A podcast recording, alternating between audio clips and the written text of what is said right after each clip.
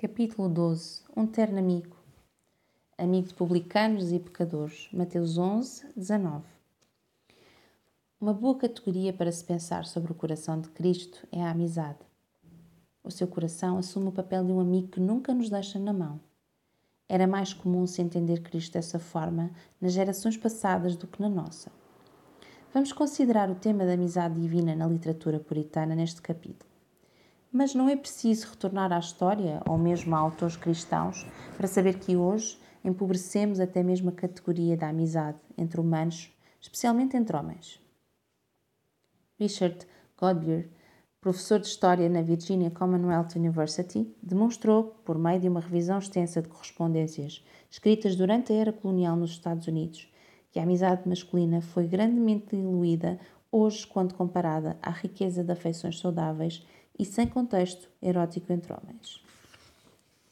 Todavia, se nós permitirmos que o mundo ao nosso redor, em nosso presente momento cultural, nos dite a importância da amizade, não só perderemos de vista uma realidade que é realmente vital para a realização humana em nível horizontal.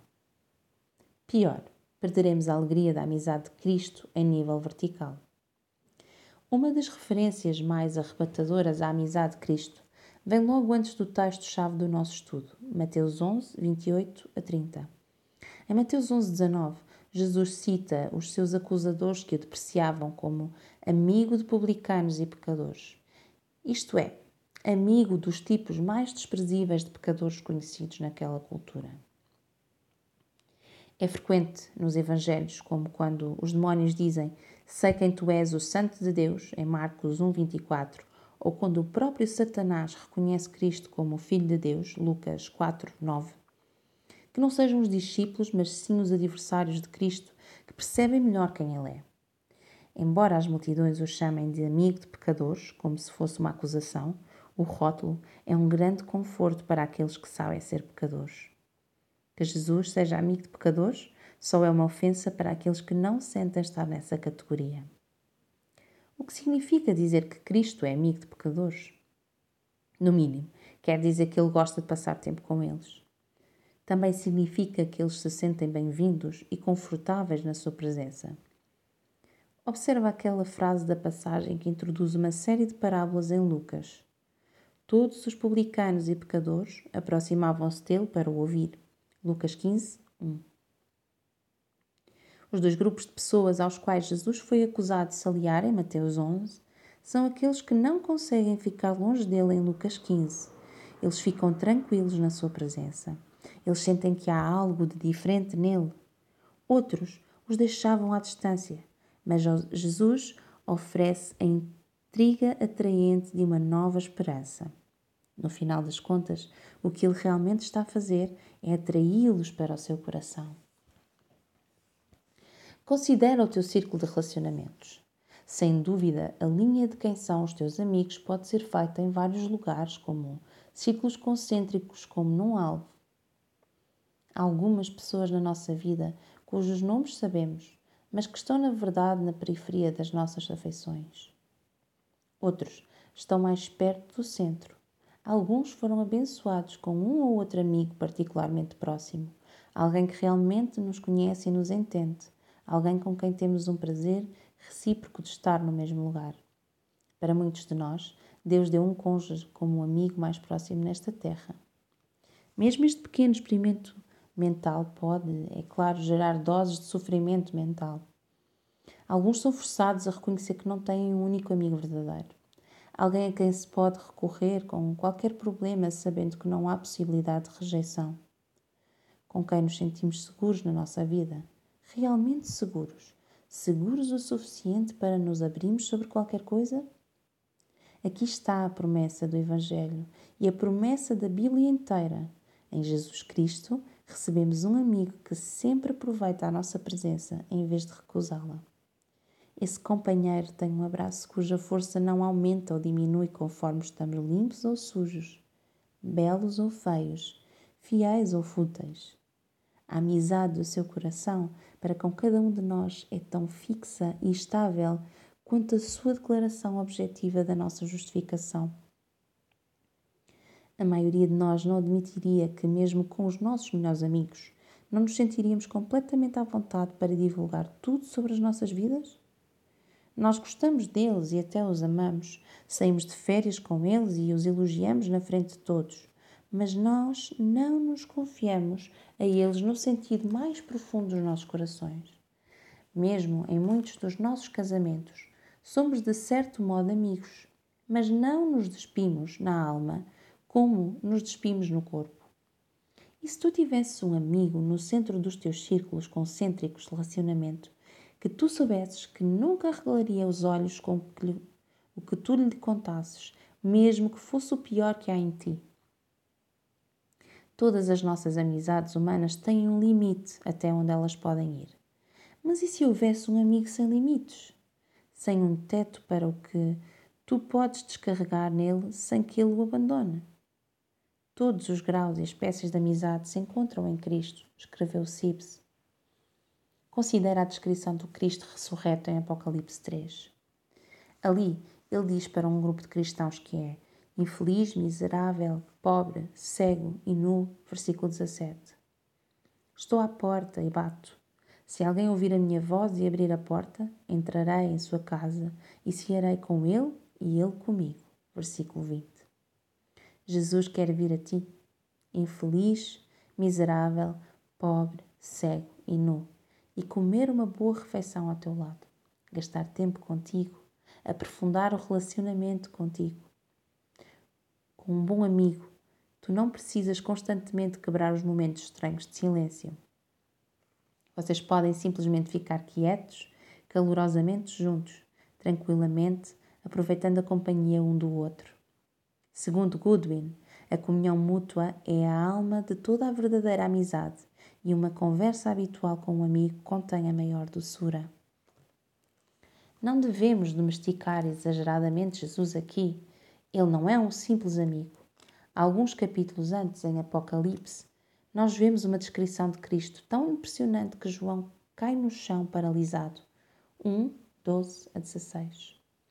Contudo, também não podemos diluir a humanidade, o puro desejo relacional, claramente presente nessas palavras que vêm da boca do próprio Cristo ressurreto. Ele não espera que tu animes o coração dele, ele já está na porta, batendo, querendo vir a ti. Qual é a tua parte? Segundo Sibs, o nosso dever é aceitar o convite de Cristo para nós. O que faremos por ele se não festejarmos com ele? Porém, um amigo de verdade não só o busca, ele também permite que tu o busques e ele se abra a ti sem nada reter. Já notaste o ponto específico que Jesus faz quando chama os seus discípulos de amigos em João 15? Prestes a ir para a cruz, Jesus lhes diz: Já não vos chamo, chamo servos, pois o servo não sabe o que o seu senhor faz, mas eu vos chamo amigos, pois vos revelei tudo quanto ouvi de meu Pai. João 15, 15. Os amigos de Jesus são aqueles a quem ele abriu os seus propósitos mais profundos. Jesus diz que ele não filtra para os seus discípulos o que o Pai lhe contou, ele conta tudo para eles. Não guarda segredinhos, ele os traz completamente para dentro. Os amigos de Jesus são bem-vindos para vir até ele. Como pregou Jonathan Edwards, Deus, em Cristo, permite que tais criaturas pequenas e pobres como vocês, venham a Ele, amem a comunhão com Ele e mantenham uma comunicação de amor com Ele. Tu podes ir até Deus e contar-lhe como tu o amas e abrir o teu coração e Ele o aceitará. Ele veio dos céus e assumiu a natureza humana de propósito, para que possa estar perto de ti e para que seja o teu companheiro, por assim dizer. Companheiro é outra palavra para amigo mas conota especificamente a ideia de alguém com quem tu vais numa jornada. Ao peregrinarmos pelo deserto deste mundo, temos um amigo firme e constante. O que estou a tentar dizer neste capítulo é que o coração de Cristo não somente cura os nossos sentimentos de rejeição com o seu abraço e não só corrige o nosso senso da sua dureza com uma visão da sua mansidão e não só muda a nossa impressão da sua distância com a sua ternura por nós, mas também cura a nossa solidão com o seu puro companheirismo. No volume 2 da obra citada de Richard Sibbes, ele reflete sobre o que significa dizer que Jesus é nosso amigo.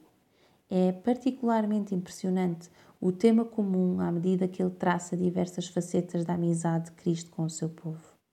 Esse tema comum é a reciprocidade.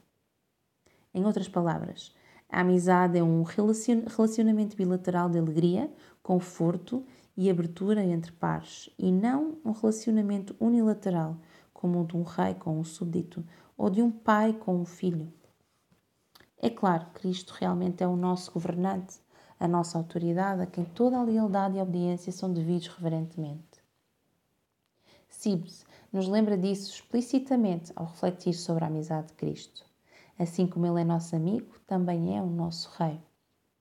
Contudo, de igual forma e talvez de forma menos óbvia ou intuitiva para nós, a condescendência de Deus na pessoa do seu Filho significa que Ele se aproxima de nós em nossos termos e faz amizade conosco para a sua alegria e para a nossa reciprocamente. Considere como Sibes fala sobre a amizade de Cristo conosco. Na amizade há um consentimento mútuo, uma união de juízo e afeições. Há uma simpatia mútua no bem e no mal um do outro. A liberdade que é a vida da amizade. Há uma troca livre entre amigos, uma livre abertura de segredos. Do mesmo modo, Cristo aqui abre os seus segredos a nós e nós a Ele. Na amizade há um consolo e conforto mútuos um no outro. Cristo se agrada em seu amor pela Igreja e a Igreja se agrada em seu amor por Cristo. Na amizade há uma honra e respeito mútuos um pelo outro. Tu vês uma tendência comum? Observa a palavra mútua ou a expressão um pelo outro, se repetindo por essas várias facetas da amizade de Cristo. O ponto é que Ele é conosco como um de nós, compartilhando da nossa vida e experiência, e o amor e conforto que se goza mutuamente entre amigos também se goza entre Cristo e nós. Em resumo, ele relaciona-se conosco como pessoa. Jesus não é a ideia abstrata da amizade, ele é um amigo de verdade. Seria cruel sugerir que a amizade humana é irrelevante para quem tem Cristo por amigo. Deus nos fez para a comunhão, para a união de coração com outras pessoas. Todo o mundo se sente só, até os introvertidos. Mas o coração de Cristo em nosso favor significa que Ele será o nosso amigo infalivelmente presente, não importa quantos bons amigos façamos ou não nesta terra. Ele nos oferece uma amizade que vai mais fundo que a dor da nossa solidão. Embora essa dor não vá embora, a sua pontada torna-se completamente suportável pela amizade bem mais profunda de Jesus. Ele anda conosco a cada momento. Ele conhece a dor de ser traído por um amigo mas Ele nunca nos trairá. Ele nunca nos receberá com frieza. Ele não é assim. O coração dele não é assim. Assim como a sua amizade é doce, ela é constante em todas as condições. Se outros amigos falham, como amigos podem falhar, este amigo nunca falhará conosco. Se não nos envergonharmos dele, ele nunca se envergonhará de nós. Como a vida seria confortável se soubéssemos desfrutar de todo o conforto que esse título de amigo fornece. É uma amizade consoladora, frutífera e eterna.